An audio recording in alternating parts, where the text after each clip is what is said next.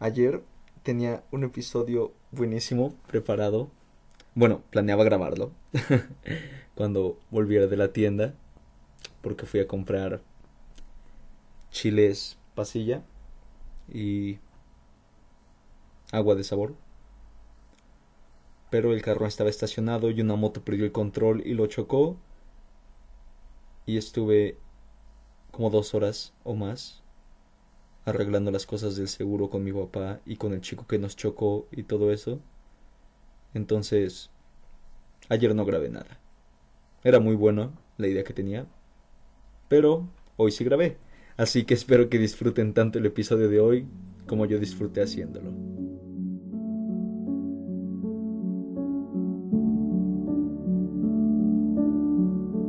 Hola, mi nombre es Emiliano Jiménez. Déjame darte la bienvenida al primer spin-off de Charlas Ordinarias con gente extraordinaria. En lo que volvemos a nuestra programación habitual, sé bienvenido al podcast de Schrödinger.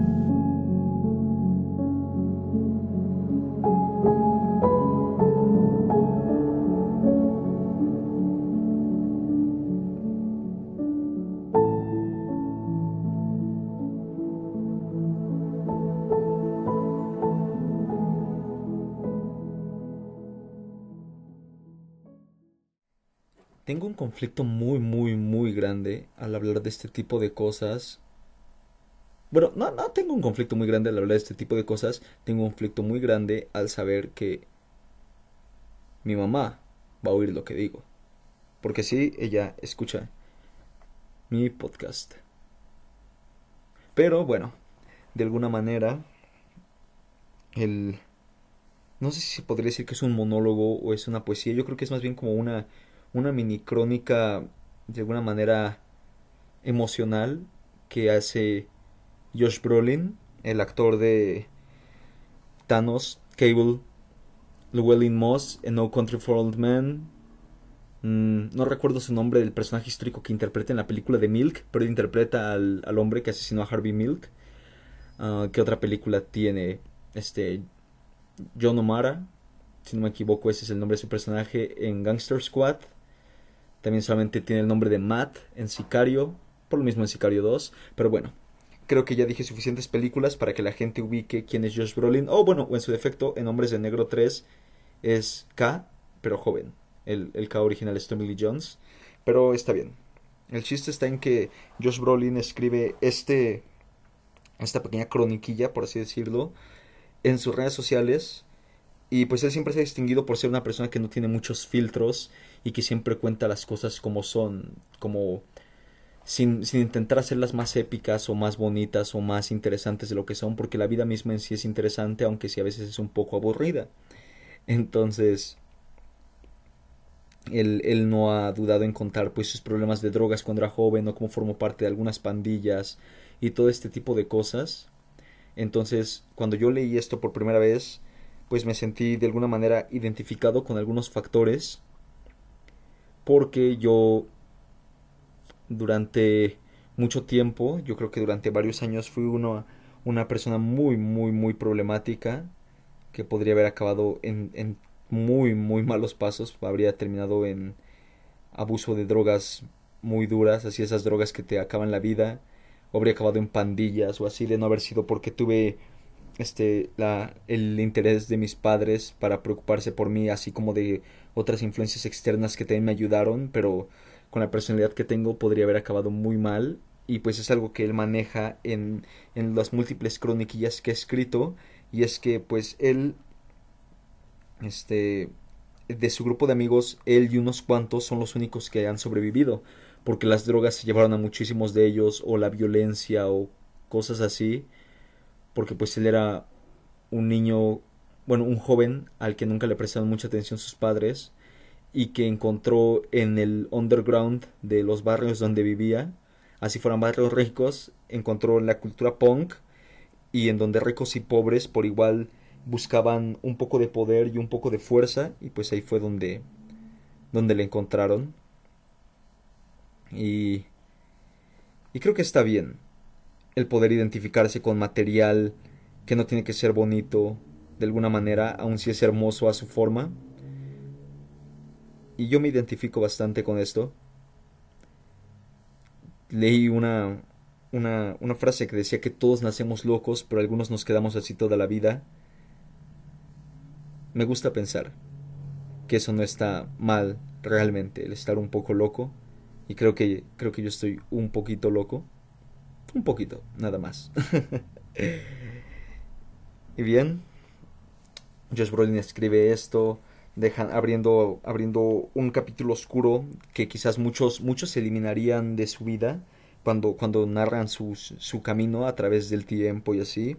Pero no, creo que hay que abrazar todo este tipo de cosillas, lo bueno, lo malo, porque todo nos forma y nos vuelve las personas que somos el día de hoy. Y, y sí, yo perdí muchísimo tiempo. Yo creo que de los 15 a los 19, de los 15 a los 18, de los 15 a los 19, quizás incluso hasta, no, de los 15 a los 20 años. Me dediqué a perder el tiempo en algunos aspectos y a ganar mucha, mucha experiencia en otros. Entonces, no fue tiempo perdido. Y, y hoy por hoy puedo ver ese, el camino tan oscuro que, que tuve por algunos momentos y un camino oscuro en el que podría haber acabado muy, muy, muy, muy mal, pero en el cual ya no estoy hoy por hoy. Y eso está bien.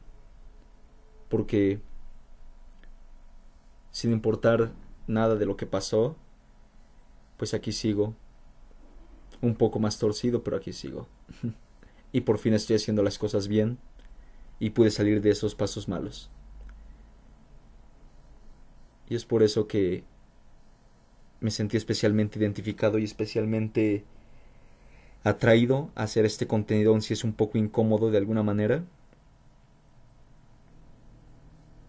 Y en verdad no tiene ningún título, pero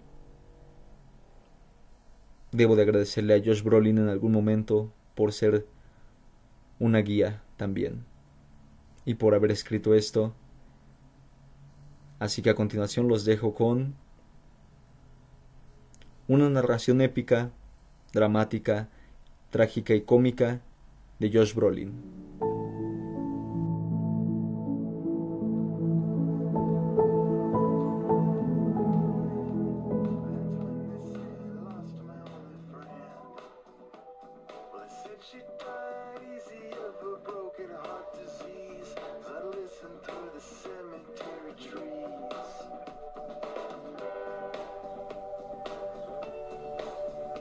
Mientras crecía, todos los chicos tenían pies grandes, y largos torsos y rostros con granos. Siempre caminaban incómodos como si estuvieran sumergidos en el mar. Yo mientras tanto me estaba tirando a mi maestra o a la mamá de alguno de mis amigos. Robaba joyería y abandoné la escuela. Creo que además era muy guapo y tenía un rostro dulce. Mis amigos ellos se acostaron con mi novia. Clavaban jeringas en, en cabezas de muñecas y colgaban botellas de un techo de corcho para reventarlas con bats de béisbol. Duchaban a todo aquel que estuviera cerca con una lluvia de afilados pedazos de carne plástica.